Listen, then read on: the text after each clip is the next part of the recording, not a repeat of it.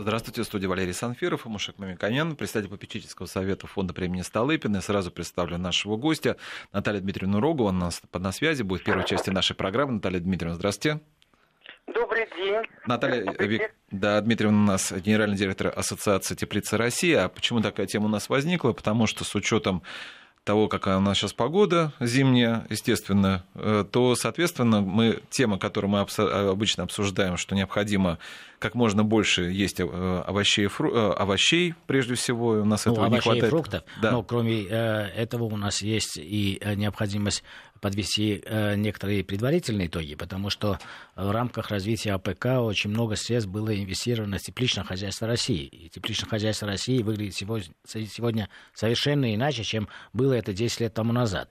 Э, как выглядело тепличное хозяйство э, до 90-го года, мы бы хотели, чтобы и Наталья Дмитриевна в двух словах все-таки это описала, потому что наша э, программа относится к тезисам о прошлом и будущем промышленной проекции, промышленной стратегии очень внимательно, потому что мы считаем, что потребители вместе с производителями должны понимать историю, откуда мы пришли, понимать, в каком мы положении сегодня находимся, как идет импортзамещение, как идет развитие развития технологий и какое будущее э, тепличного хозяйства России.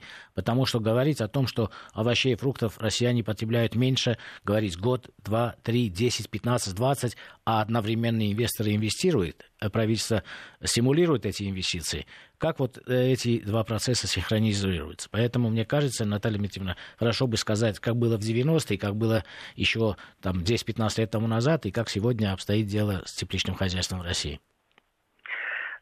Э, спасибо. Я, конечно, эм, рада очень, что вы задаете такие вопросы. И я думаю, всем небезынтересно, как сегодня развивается не только наша АПК в целом, но и наша тепличная отрасль. Э, потому что, вот, э, как вы говорите, немножко о прошлом.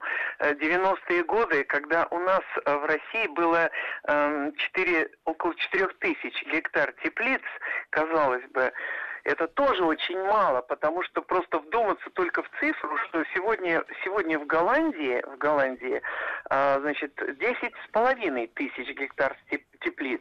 А что такое по площади Голландия? Мы с вами прекрасно представляем. Это практически Московская область. Поэтому, конечно, для такой большой страны а, это очень небольшое количество. И вот в 90-е годы, когда было очень ну, и тяжело, и весь период перестройки, э, теплицам было трудно. И постепенно они начали разрушаться. И вот, вы знаете, э, за 10 лет, где-то к 2010 году, у нас было уже 1800 гектар. То есть половина теплиц не стало. Поэтому, конечно, эм, ну, учитывая, что нашей ассоциации в следующем году, в следующем году будет уже 25 лет, то весь этот период мы конечно, старались как-то э, инициировать э, ту необходимость, поднимать те острые вопросы о необходимости развития тепличного овощеводства, потому что все-таки человеку необходимо в зимний период потребление э, зелени и, конечно, и огурца, и томата. И что такое сегодня, сегодня теплицы? Постепенно с 2010 года они начали потихонечку развиваться. Конечно, мы очень благодарны правительству, Министерству сельского хозяйства за понимание и поддержку.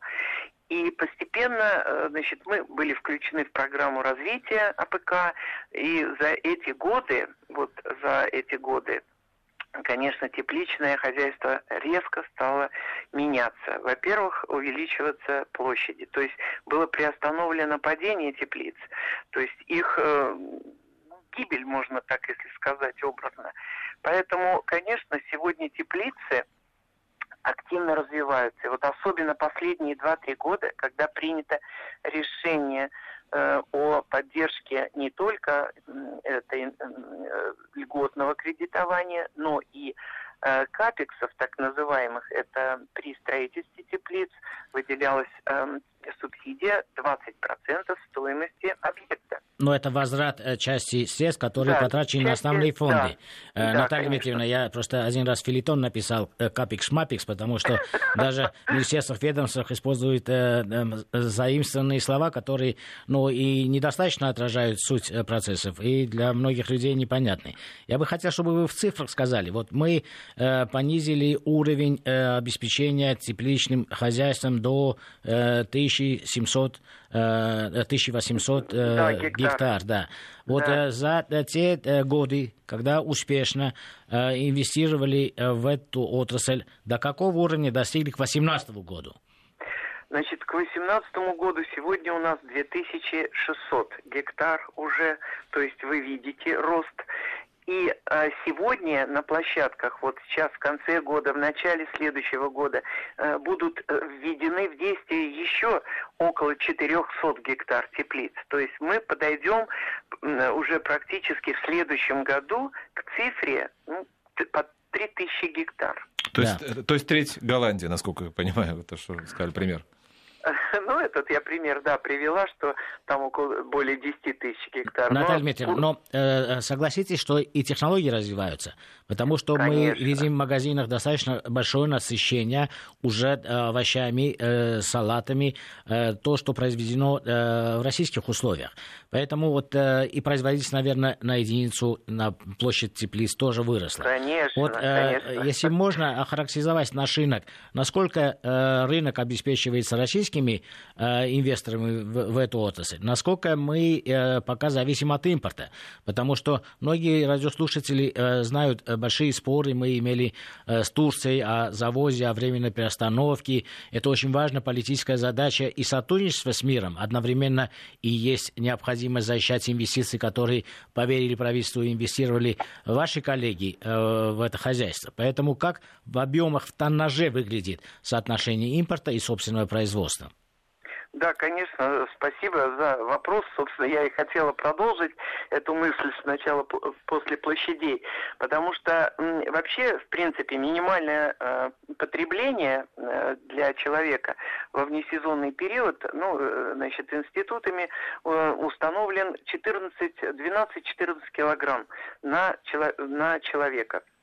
Это Поэтому... год, месяц? В год, извините, в год. Да. К сожалению, да. в других странах эта цифра э, колеблется до 30 килограмм, то есть э, я имею в виду в европейских. Да. Поэт, поэтому, э, ну, пока мы исходим из того, что хотя бы минимальную медицинскую норму 4, 4, 14 килограмм, то есть это уже получается, мы должны произвести почти, э, почти 2,5 миллиона тонн э, продукции.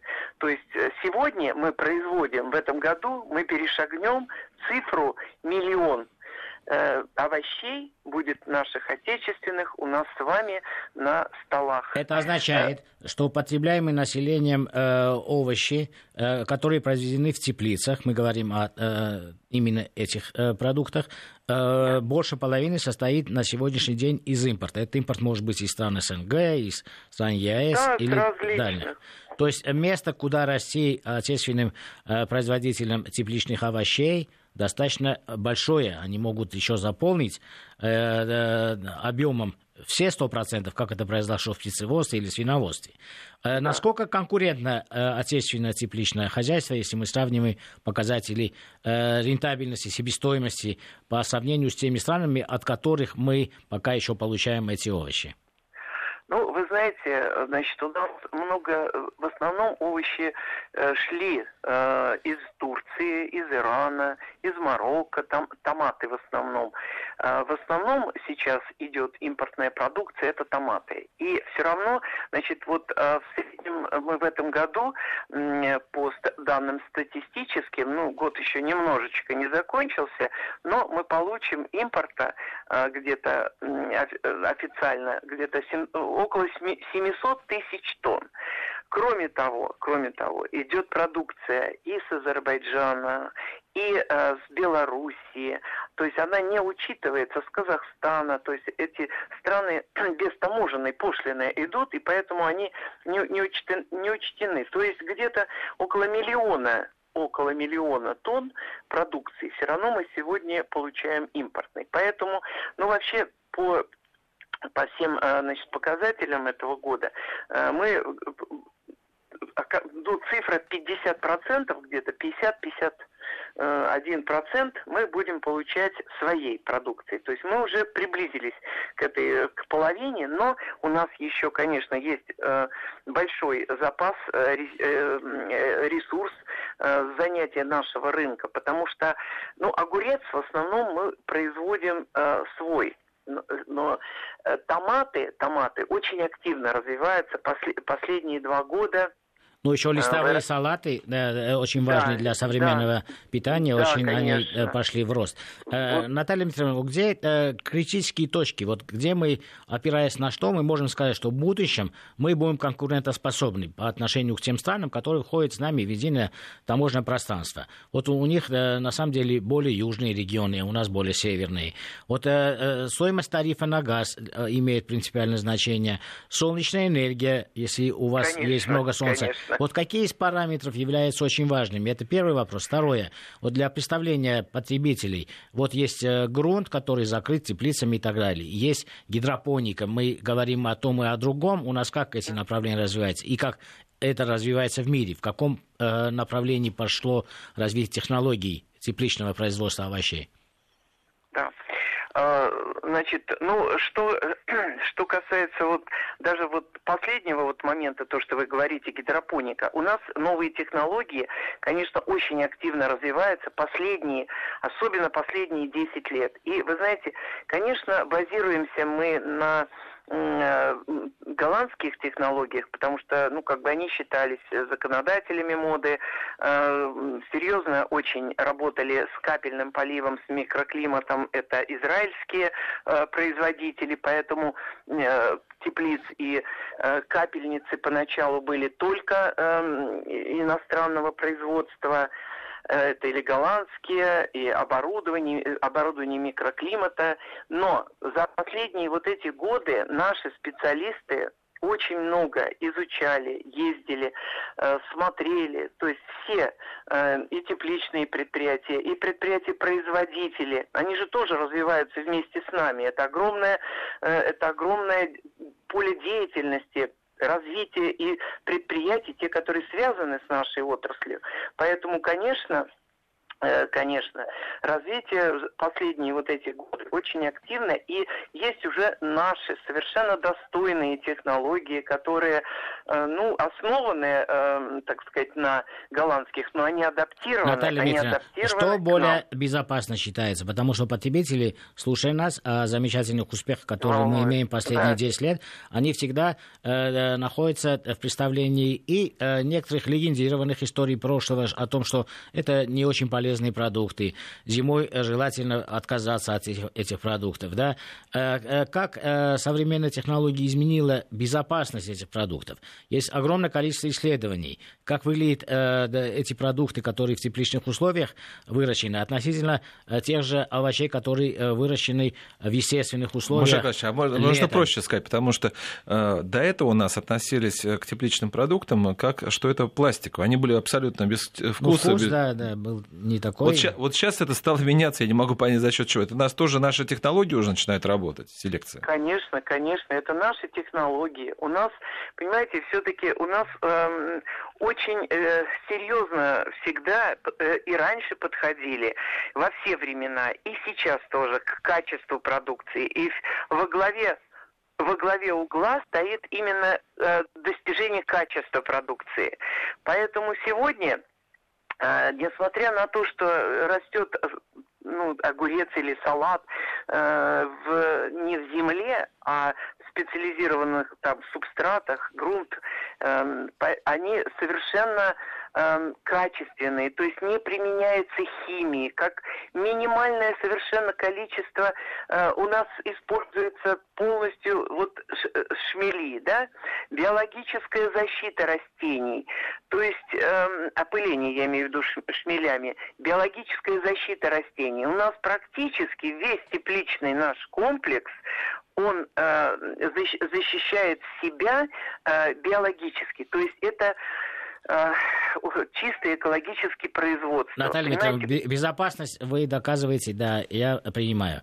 Давайте поговорим немножко о ценах, потому что потребителям мы говорим... Я все же хотел уточнить. Вот, Наталья э, Дмитриевна, смотрите, э, да. Маша спрашивал же вас о том, вот у нас, естественно, более холодная страна, нежели чем Израиль и да, Голландия, да. поэтому нам требуется больше по отопления. И да, вот, конечно. соответственно, если вот тарифы у нас невыгодные, то у нас эта продукция будет дороже. И поэтому, как только санкции все равно когда-то уйдут, у нас сразу конкур... продукция наша будет неконкурентоспособна, если этот вопрос не будет отрегулирован. Вот как у нас, вот где вот эти точки, где, в чем проблема? Высокие тарифы ну, там, на, на газ, когда вот на отопление или еще на что-то? Ну, что, как да, что? конечно, конечно, нам трудно бороться, трудно бороться с ростом тарифов.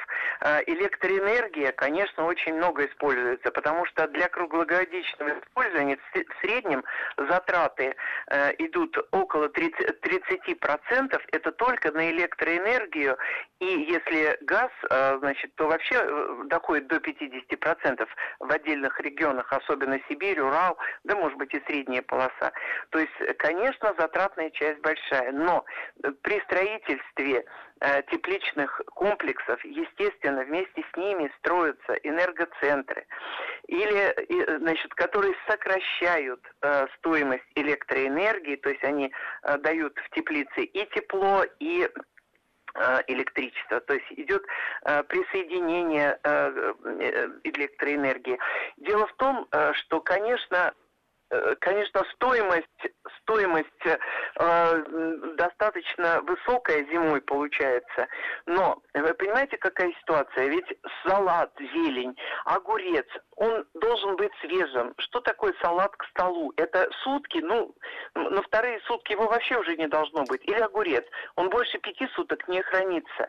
Наталья а... Нужно э, сказать очень важную вещь, потому что э, я с вами полностью согласен, потому что мы овощи, листовые салаты, фрукты рассматриваем как основной источник поступления витаминов, важнейших компонентов э, пищи, минорных э, компонентов пищи, потому что другие продукты тоже очень важны, полноценны, но они носители белков, жиров, Конечно. микроэлементов. И поэтому Э, витамины теряются при термообработке в большей степени. И поэтому вся надежда на то, что увеличение потребления именно овощей, листовых салатов, зелени помогает населению обеспечить э, потребности в витаминах. И поэтому, конечно, все это должно быть свежее.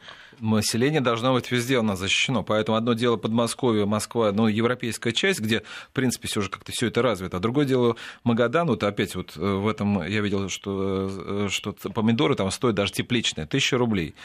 Если ли возможность развивать э, теплицы не только в центральной части России, но вот и уже на крайнем севере, на те же ближе на Дальнем Востоке, чтобы снизить, вот, э, по крайней мере, в этот период зимний, э, такие, снизить цены? Конечно, сейчас вот э, в прошлом году и несколько лет тому назад потихонечку идет строительство. И в Новосибирской области очень активно развивается. Там три крупных тепличных комбината построено. И строится еще. У нас в Хабаровске, ну, конечно, очень э, медленными темпами, но строятся предприятия. В Алтайском крае. Наталья Михайловна, у меня есть вот э, стратегический э, вопрос такой развилки. Угу. Вот э, мы много знаем, читаем о том, что в мире развивается производство вот, овощей, листовых салатов очень локально, на месте, где живет человек. На крыше дома, многоэтажки, даже в квартире, э, в частных домах. Вот это идет такая локализация и фрагментация тепличного хозяйства. Второй подход – делать глобальные э, центры, как, э, например, и опыт Советского Союза здесь есть при заводах, крупнейших заводах, которые имеют из, излишки э, тепла, тепла, они рециркулируемым образом, это дешевле и так далее. Вот как вы видите в будущем, планета как будет выглядеть, когда локально э, будет э, в местах проживания, потребления, потому что одновременно идет урбанизация, да? Если мы да. в Краснодаре сделаем огромное тепличное хозяйство, потом это все будем развозить, это Конечно. тоже большие деньги, да? Поэтому, э, как вы считаете, вот те тенденции, технологии, которые в мире сейчас э, изучаются и применяются в большом количестве, в будущем будут э, прививаться в России? Будет ли уменьшение теплицы, перенесение его в локальный квартал города, в дом, на крышу, в холодильник, рядом с холодильником, рядом с подоконником? Вот э, э, я потому что это очень важный вопрос для понимания стратегии. От этого возникает огромное количество стартапов. Вот я да, на улице вижу сейчас меньше прохожих, чем людей, которые носят э, зеленые рюкзаки или Яндекс доставка продуктов питания. Люди перемещаются. Мне кажется, это слишком дорого для того, чтобы это выдержать в будущем. Вот как вы считаете? Э, мы сказали, я полностью согласен. Все нужно э, свежим и непосредственно э, доставленным с грядки. Даже есть исследование, что мы сорвали с грядки, через несколько часов у нас часть компонентов все равно теряется, да? Конечно. Как вы конечно. видите, в будущем э, технологии позволят дома иметь э, некий шкаф, ну, как э, мы сегодня имеем холодильник, где будет кассетным образом меняться, и мы будем иметь, по крайней мере, самые лучшие по селекции э, салаты или овощи с лучшими свойствами для того, чтобы получить максимальное количество витаминов и полезных свойств. Или же все-таки это будет глобальная индустрия. Шикарно. И... Нам нужно, чтобы э, Наталья Дмитриевна ответила до новостей. Да, пожалуйста. Э, в общем, тут вопрос, конечно, очень совершенно правильный. И сейчас вот буквально вот э, мы рассматриваем и стеллажную технологию, то есть там, где, э, вот вы говорите, удаленные точки, или где-то находятся в э, городах, не обязательно крупных городах, а где-то даже в поселках или э, там, где строительство идет крупное, то есть рассматривается возможность использования помещений действующих, существующих, и даже э, можно делать, э, производить при соответствующей досветке особенно салат, зеленые культуры, э, в темных помещениях, то есть освещая их. Э, поэтому это, я, конечно, я, Наталья завтрашний день. Да, даже больше скажу. Если я живу э, в самом холодном месте, в Якутии, я обогреваю свое жилище. Если конечно. будет возможно поставить э, стеллажную э, теплицу у меня внутри дома, то это уже существенно снижает возможность отопления, понимаете? Мне кажется, эта технология очень перспективна. Ну, я вам говорю, что действительно так, но сначала, э, понимаете, мы сейчас только э, уже начали заниматься этим, потому что слишком было мало у нас теплиц, и слишком много надо было и строить, да, да, и да. все это э, сначала в таком масштабе рассматривать, обеспечение вот именно, и в первую очередь импортозамещение, как планировалось. Поэтому, конечно, потихонечку развивается сейчас и это. И очень интересно. Наталья еще... Дмитриевна, Наталья Дмитриевна, извините. Да может быть, у вас еще будет несколько минут э, после новостей э, продолжить эту тему. Хорошо. Я знаю, что вам надо будет отойти потом. Вот э, после новостей мы с вами встретимся. Напомню, что у нас на связи генеральный директор Ассоциации теплицы России Наталья Дмитриевна Рогова.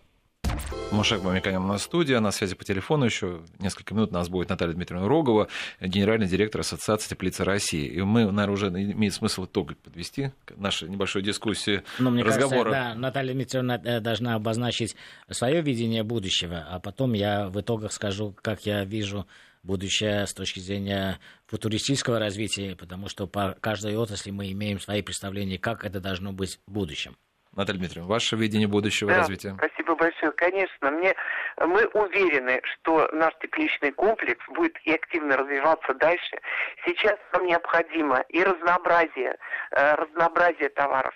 Понимаете, сегодня мы как-то вот э, немножечко, вот видите, огурец зап- заполняем, э, салат, ну, люди уже привыкли и хотят. Сегодня уже выращивается очень много, не только салат, мы говорим, зеленые культуры, и базилик, и укроп, и перцы, и кинза, и много-многое другое, понимаете? Но надо еще выращивать и перец рассматривать тоже свой, и даже баклажаны, Поэтому, кроме того, ягоды могут развиваться, э, э, производиться в тепличных, в тепличных комбинатах. Конечно, это очень э, важно. Кроме того, знаете, есть очень интересная тема, это и грибоводство, которое тоже относится к нам, к защищенному грунту, и которое вот за последние два года сейчас у нас здесь, в России, очень интересных пять проектов, которые строятся, которые скоро будут производить. То есть мы еще три года тому назад производили всего 14-16 э, тысяч тонн э, продукции. Уже в этом году, в этом году, за три года мы подходим к 40. То есть, понимаете, вообще э, и то это очень маленькая продукция. Чтобы нам получать один килограмм на человека, один, во внесезонный период, то это, представляете, 146 миллионов, это почти 150 тысяч тонн. Это без какой-то переработки абсолютно. А грибы тоже полезны, и вешенка в первую очередь, да и шампиньоны, конечно. Мы привыкли к этому, к их э, употреблению. Поэтому это очень важная тоже тема. Э, Ее надо развивать и дальше. И мы хотя бы, если в Европе минимальное потребление грибов 2-4 килограмма на человека, а в отдельных странах, эм, там в Голландии, в США до 10 килограмм. То есть, представляете, во внесезонный период. А у нас сегодня вообще очень мало. И, конечно, конечно, нельзя э, не, не обратить внимание на такую отрасль, как цветы. Это тоже теплицы, это тоже необходимо производить здесь. Э, у нас сегодня всего э, находится в России есть 160 гектар теплиц. И производят они чуть более там, 12, ну по отдельным э, данным там, до 14% э, цветов, в основном это розы на срезку. Какой прекрасный цветок. Он и стоит долго, он и ароматный, он и качественный. Конечно, нельзя сказать, что мы должны все производить. Этого не надо делать. Есть какие-то экзотические цветы, очень красивые, которые пусть приводят нам, но розы, хризантемы, их необходимо тоже, развив... Э, тоже производить у нас. Поэтому у нас еще очень много целей и задач, и очень много планов. Поэтому я надеюсь, что тепличное овощеводство и цветоводство э, и грибоводство будет активно развиваться. Хочу всем пожелать в преддверии Нового года большого успеха, всех поздравить э, и всех слушателей поздравить, э, пожелать здоровья, благополучия и чтобы на наших столах как можно больше было свежих, вкусных, полезных не только овощей, а и всех продуктов. Ну что ж, мы благодарим Наталью Дмитриевну Рогову, генеральный директор Ассоциации теплицы России. Она у нас участвовала в первых и второй, в начале второй части нашей программы. Ну а сейчас слово да. нашему футурологу Ушеку Мамиконяну, который пообещал. Да, да, Наталья Дмитриевна очень э, правильные тенденции обозначила. Но э, мне кажется, э, что общество сейчас э, тоже меняется, и потребление э, существенно меняется, и культура потребления и пищи, и использования цветов, кстати имеет, э, мне кажется, тенденцию э, к изменению. Потому что э, мне сердце кровью обливается, когда я понимаю, сколько валютных денег россияне в целом, ну, мы покупаем за рубли вроде, да, а для страны это на самом деле импорт. Покупаем э, цветы, которые могут, можем сами выращивать. Потом есть э, немножко вопрос этики и поведения. Ну, букет, который состоит из 50 э, роз, или букет, который состоит из пяти роз, с моей точки зрения, никак не уменьшает любовь, уважение э, в случае его дарения, да, мне кажется. Поэтому э, то, что мы получили э, обилие цветов после дефицита цветов в советский период мы, мне, мне кажется, этически немножко злоупотребляем. Потому что чем больше букет цветов, э, ну, это в отдельных случаях это возможно, да, но в целом, когда э, люди друг другу дарят э, цветы, нужно все равно думать, что если это меньше, то это все-таки нагрузка на э, Маша, землю Не соглашусь с вами, потому нет, что да. я сразу... Вы можете не соглашаться, но... Я... Все равно да. мы идем от иррационального, мы, люди, должны идти от иррационального к рациональному. Это происходит и в производстве, например, э, белковых продуктов. Птицеводство растет, а производство красного мяса в мире уменьшается по доле, потому что рано или поздно это приводит к ценовым пропорциям, и мы не хотим или не хотим, мы увидим, что эти изменения будут происходить. Если отечественная э, роза будет дешевле, а она дешевле, мы постепенно будем покупать отечественную розу, и тем самым будем уменьшать э, тот импорт, о котором я говорю, что мы избыточное количество цветов покупаем, потому что структура потребления, наше эмоциональное поведение связано с большим количеством. Количество не определяет сущность ни любви, ни уважения. Не, не, не, Поэтому... тут, это да. немножко другое. Тут все же у нас э, композиция из цветов может сделать добавление чего-то, добав... э, да. каких-то Но все равно, зелени, если она добавляет мы смотрим, объем. Золотовалютных э, мы э, денег отправляем на формирование такого импорта, с моей точки зрения, это немножко иррационально. Ну, э, перейдем к питанию. Это очень важный вопрос, и Наталья Дмитриевна обозначила, что в странах э, развитых э, в Европе и в других странах потребление овощей, фруктов значительно выше. Два об раза. Этом, Об этом говорят и наши э, медицинские э, сообщества, наши эксперты на нашей программе очень часто от, об этом говорят. И поэтому мы сегодня решили делать э, передачу о том, как мы не сезонно будем потреблять или пытаемся потреблять больше овощей. И э, в предыдущие программы мы неоднократно относились к тем направлениям, которые э, очень прогрессивны, с моей точки зрения, предлагают уже мытые Э, а, салаты, овощи на рынке, и это уже достаточно популярно, но все это достаточно дорого. Я бы хотел одно практическое э, предложение сделать, как все-таки уменьшить и не э, переплатить за то, что мы обязаны потреблять больше овощей и фруктов. Вот Смотрите, если есть страны, э, у которых нету той национальной культуры, которая у нас сложилась, а потребление квашеной капусты или квашеных продуктов зимой является очень важной, очень э, и культурологической, и э, очень важной медицинской медицинским аспектом потребления овощей и способа потребления и сохранения овощей, то в этом случае мы можем найти способы уменьшения затрат при потреблении овощей или овощных салатов.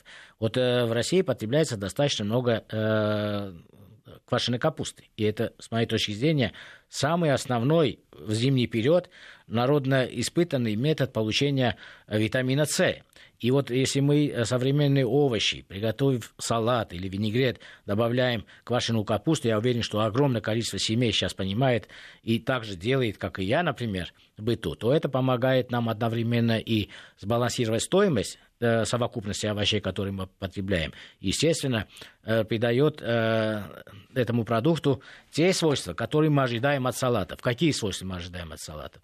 Получение максимального количества витаминов, ну, если мы в физиологическом, медицинском аспекте говорим, кроме радости, кроме э, того, что это вкусно, разнообразно, но наши эксперты на нашей программе говорили, что вкусно, разнообразно можно сделать за счет тех э, составляющих, которые вы сами можете приготовить. Взять э, набор из специй и оливковое масло или подсолнечное масло и сами сделайте заправки, которые вам улучшат или сдвинут в ту или иную сторону вкус этого салата.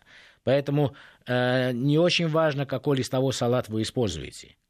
Очень важно, какие компоненты э, мы получаем с потреблением тех же огурцов, тех же помидоров, тех же листовых салатов, той же зелени. И, естественно, я добавляю сюда квашеную капусту или э, огурцы, которые мы э, посолили еще в сезон. Это очень важный аспект. Мне кажется, здесь э, еще новый подход можно видеть в том, что мы не потребляем так много соли, если бы мы потребляли только квашеную капусту, например, или огурцы, да? А если мы сочетаем э, относительно дешевые э, квашеные продукты с современными салатами, которые, ну, не, на самом деле не очень дорогие, и находим композиции, которые устраивают современного человека, а это достаточно легко делать с новыми возможностями по Э, тем э, маслам, которые мы используем в этих салатах, мне кажется, здесь э, тот подход, который позволит человеку и затратить ну, оптимальную стоимость для получения такого витаминного комплекса и выполнить свою задачу, увеличить потребление овощей, которые так необходимо и как врачи нам э, Но вы затронули настаивают. очень хорошую тему вот, в первой части нашей программы. Это то, что можно условно говоря, гаражное такое производство организовать да. своих овощей. То есть но, это... Сейчас я хочу как раз к этому вернуться. Э, мы не успели об этом сказать, но мы неоднократно говорили, что э, уменьшение потери отходов по сельскохозяйственному производству является глобальной задачей, которую ставит Организация Объединенных Наций перед всеми правительствами. И в России такая задача тоже стоит. Вот э, вникните в цифры, они вопиющие. Вот здесь 15% молочной или мясной продукции, которая вырабатывается, а потом не доходит до нашего желудка, это теряется там или иначе, так или иначе. Э, в логистике, в хранении, э, что-то не, сели в холодильнике, просроченные сроки э, годности, что-то на производство выбросили. Около 10-15, это глобальная цифра. Вот совокупность потерь пищевых потерь, которые имеет э, наша планета, составляет величину объемом производства в такую громадную страну, как, например, Россия или Индия. Представляете, да, одна огромная страна работает. Ну, только... разница есть по населению, это э, все же небольшая но, но объем производства, да, у нас потребление достаточно высоко, объем производства высокий. Поэтому это огромные объемы. Теперь, что касается овощей и фруктов, около 45% ну, можем сказать, для нашей страны 40, потому что мы более рачительно относимся. Для нас это не очень дешевые продукты, как, например, в Северной Америке они выбрасывают больше овощей и фруктов. Около 40% овощей и фруктов просто не доходит до нашего желудка. И чем дальше место производства, чем э, дольше и э, разнообразнее хранение и перемещение этих товаров, тем меньше продуктов доходит до нас. Это тоже побуждает нас к тому, чтобы подумать, а нельзя ли локально, рядом с нами, сделать э, такой способ производства. И мы такие примеры вы, видим. И поэтому я хочу сказать не о футуристическом выдуманном будущем. А тех проектах, которые мы видим, явно они в тех странах, которые имеют тенденцию инновационному развитию. И в Сингапуре видим, и э, в Северной Европе видим, и в Северной Америке видим. Мы видим, что есть сообщество людей, которые выращивают безопасные экологически чистые продукты непосредственно в местах урбанизированного проживания. И такие технологии на самом деле есть. Вот э, Наталья Дмитриевна сказала, речь идет о кассетных Э, э, способах да, производства. Ну, это, я могу сказать, модуль, где кассеты заменяются. Вот, например, достаточно хорошо и э, раньше можно было тяжело себе представить, что приходит э, каждую неделю человек, меняет вам э, один э, пустой уже бидон воды на полный бидон воды и уходит. Да? Такая услуга есть, такой сервис есть. Да? Э, почему мы не предполагаем, что в будущем такие же компании будут приходить и э, менять эти стеллажи, и что мы можем иметь каждый день э, небольшое или достаточное количество овощей и фруктов, которые нам обеспечивают именно тот объем витаминов, пищевых волокон, который нужен для современного человека. Может быть, это будет для природы и для экосистемы более щадяще, и для человека более полезно, чем Конечно, это нужно сочетать. Я не против глобальных тепличных систем. Нужно иметь в виду, что это э, текущий период развития говорит о том, что наша страна хотя бы должна догнать и уменьшить долю э, импорта в нашем общем рынке. Мы говорим о том, какие технологии являются важными. Мы, может быть, и подсказываем тем молодым э, специалистам, студентам в аграрной среде. И, кстати, наш фонд финансирует именно учебу тех студентов, которые хотят получить аграрные профессии, но не имеют достаточной возможности для этого. Чтобы они думали на эту тему, чтобы они занимались в большей степени исследованиями в этой теме и чтобы э, такие э, стеллажные кассетные системы производства Маша, овощей и фруктов в будущем я вам расскажу, заменили... Смотрите, вы привели пример с цветами. В Голландии э, вот эти как раз кассеты с нарциссами, они уже появляются где-то, э, если не ошибаюсь, в феврале-марте. Угу покупаешь этот э, кассеты, да. ставишь в, в горшок, соответственно, он растет у тебя, э, весь процесс занимает на, э, где-то недели две-три после чего опять его можно использовать. То есть ну, у нас нет к этому востребованности все равно. Это надо как-то, я думаю, все же как-то вот быстро это сделать невозможно. А поэтому я сказал об этике. Вот э, смотрите, что характерно еще для современного времени.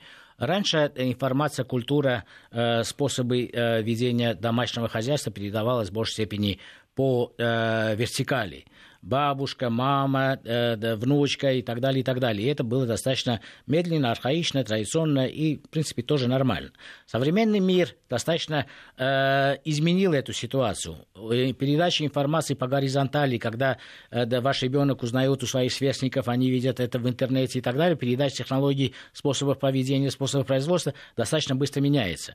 И я уверен, что если это рационально, а во многом может оказаться, что это рационально, мы можем в будущем иметь э, такой способ э, производства и потребления. Посмотрите, мы говорим о белковых продуктах. Белковые продукты тоже. Мы сырое мясо покупаем, плохо храним, а потом из него что-то варим и так далее, и так далее. Все должно быть термообработано по вашему вкусу, по вашему индивидуальному заданию и электронной системы сообщений Э, информации, получения от, и цифровая экономика в целом позволяет индивидуализировать ваш заказ. И если это производится в каком-то другом месте, Э, централизованно это может оказаться значительно более э, дешевле и лучше. Это не означает, что традиционный э, быт должен э, сразу перейти на нетрадиционный. Но будет сообщество, которое будет формировать эту новую культуру. Постепенно-постепенно это будет пенетрироваться э, для более широких кругов потребителей. И что плохого, например, если мы э, у себя дома или в подъезде, или наверху, где чердачное помещение, или кто имеет участки, будет иметь службу, как, которая может прийти, как заменить кулер с водой.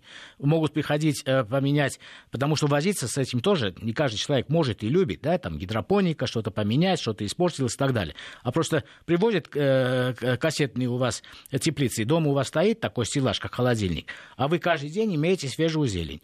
А горские этой зелень заменяет вам там 5 э, килограмм э, огурцов, которые выращены в теплице, доведены до вас там, по витаминам. А э, что касается пищевых волокон, мы пищевые волокна можем получить и овощей, и получаем от овощей, и можем получить от животного животных продуктов, от мяса и так далее, и так далее. Поэтому вот баланс будущего должен исходить из этой рациональности, что для планеты, для человечества, чтобы использовало оно меньше ресурсов, меньше воды, меньше электроэнергии, рационально таким образом поступить, когда необходимые продукты, которые являются основными носителями витаминов, производить локально, фрагментарно, э, в э, местах э, огромного насыщения людей, урбанистических центрах, у человека на крыше э, во дворе или у него в самой, в самой квартире, это будет меньше потерь и больше пользы. А те продукты, которые невозможно так производить, и не нужно так производить, потому что они хранятся, их нужно термообрабатывать, это белковые продукты, они могут распространяться как сегодня через магазины, или же как сегодня же, а завтра еще в большей степени, через электронные системы торговли. Вот таким образом я вижу, как будет постепенно меняться структура производства – структура распределения и структура потребления. И есть огромное количество новых людей, которые имеют другую этику, представление, поведение и так далее. И неизвестно, будет ли электронный цветок более, э, в большей степени отражать любовь и уважение, чем огромный букет э, роз, на которой будет еще написано... Ну что вы с этим большим букетом? Нет, я обязательно скажу об этом, что э, на, этой, э, на большом букете будет одновременно написано, что для производства вот 50 штук э, этих роз было потрачено столько пресной воды, столько энергии потрачено земли, которые мы взяли у наших будущих поколений, которые не возобновляются. И этическое поведение, потребительское поведение, биосферная ответственность побуждает человека все-таки согласиться на один цветок, чем на 50 цветов. Да и если он дарит тому человеку, который это понимает, надо, это будет... я с вами, вот еще а. я с вами соглашусь, что надо отходить вот от этих советских штампов, но, на, может быть, некоторые из них известными песнями у нас, конечно, накладываются про цветы, если объем цветов, да. Э, когда они пелись. Но на самом деле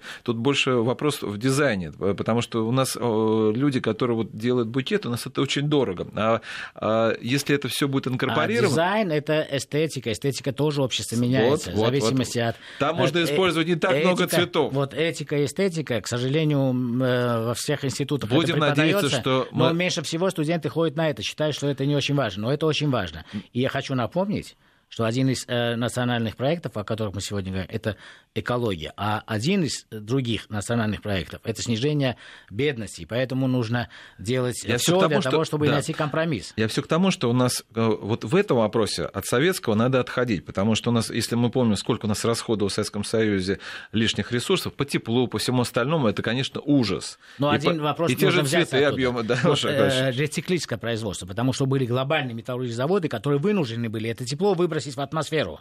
Вот очень часто в советский период именно там ставили эту умную вещь, и поэтому эту умное все-таки советского периода нужно брать, а э, неумное конечно, то, что э, все-таки мы э, будем ли повторять опыт, который имеет там, Голландия или другие страны, глобальной системой теплиц, или одновременно с глобальными системами теплиц будем делать локальные, очень частные теплицы и э, стартапы в это направление направлять, для того, чтобы для каждого домохозяйства была возможность получения э, модулей кассетных теплиц, и эти теплицы приносили э, добро, витамины каждый день в свежем виде без потерь. Я с вами согласен абсолютно. Во-первых, а, молодое поколение, оно как раз, оно, вот я смотрю, как многие собирают уже крышечки, все собирают, это все уже у нас бы так это, к этому относились бы гораздо, э, скажем так, подозрительнее. А сейчас это все меняется, это очень меняется, причем достаточно быстро. Еще нужно сказать, что э, в этом случае отрасль э, тепличных э, хозяйств, она тоже имеет большую-большую роль в этом, потому что все равно питательная среда, она должна производить производиться в массовом масштабе. Метательная среда для того, чтобы делать гидропонику. Да. Удобрения, они производятся индустриально. Вы мне только объясните, я не могу, я уже запутался. Вы за большие теплицы или все же считаете, что это надо вот я лучше считаю, сейчас идти больш... развиваться вот на я мелких считаю, формах? Что, я считаю, что большие теплицы это временная э, необходимая мера для снижения импорта в России через 10-20 э, лет, а это означает, что сегодня стартапы должны действовать в этом направлении. Нужно разрабатывать локальные маленькие системы силажного, силажных теплиц бытового характера или так зачем, малых смотрите, форм. сейчас я к тому э, вопросу у меня, потому что если сейчас идут программы поддержки тепличного хозяйства, зачем нам тогда, может быть, э, развивать эти большие теплицы в таком массовом сегменте? Они нам нужны, я понимаю, но надо параллельно делать и в сегмент, когда это может быть вот для каждого индивидуальный крупный, а частному бизнесу я предлагаю делать э, маленький, потому что когда мы мечтали в 80-х годах, годах э, работая э, в науке, в пищевой науке, мы мечтали, да, было бы это очень интересно, но как э, сделать так, чтобы практически каждая семья имела микроволновку? Мы тогда и предположить не могли, что это время настанет так быстро, относительно быстро, да, и поэтому э, вот э, я вспоминаю этот пример, когда мы могли представить новые технологии для э, э, э, разогрева дома, но не могли представить, что у каждой семьи, возможно, будет. Мы мечтали, но не могли предположить, что это будет. Микроволновая печка. Сейчас в каждой квартире практически есть микроволновая печка. Поэтому также я сегодня мечтаю о том, что в каждом доме может оказаться э, мини-теплица. И это задача частного сектора, а задача государства заниматься крупным тоннажным производством. Если вы думали, что мы с Мушек Коровичем спорили, то вы не правы. Мы просто эмоционально обсуждали иде... настолько идей, возможности в нашей стране для реализации, вот, которые мы сейчас только что их набросали, мне кажется, 20-30. И вот от, от этого как раз вот э, количество идей у нас было такой вот эмоциональный а разговор. Без возбуждения инновационных решений Я не бывает. благодарю председателя попечительского совета фонда премии Сталкин Мушека Мамиканина за участие в нашей программе. Программа Валерий Санфир.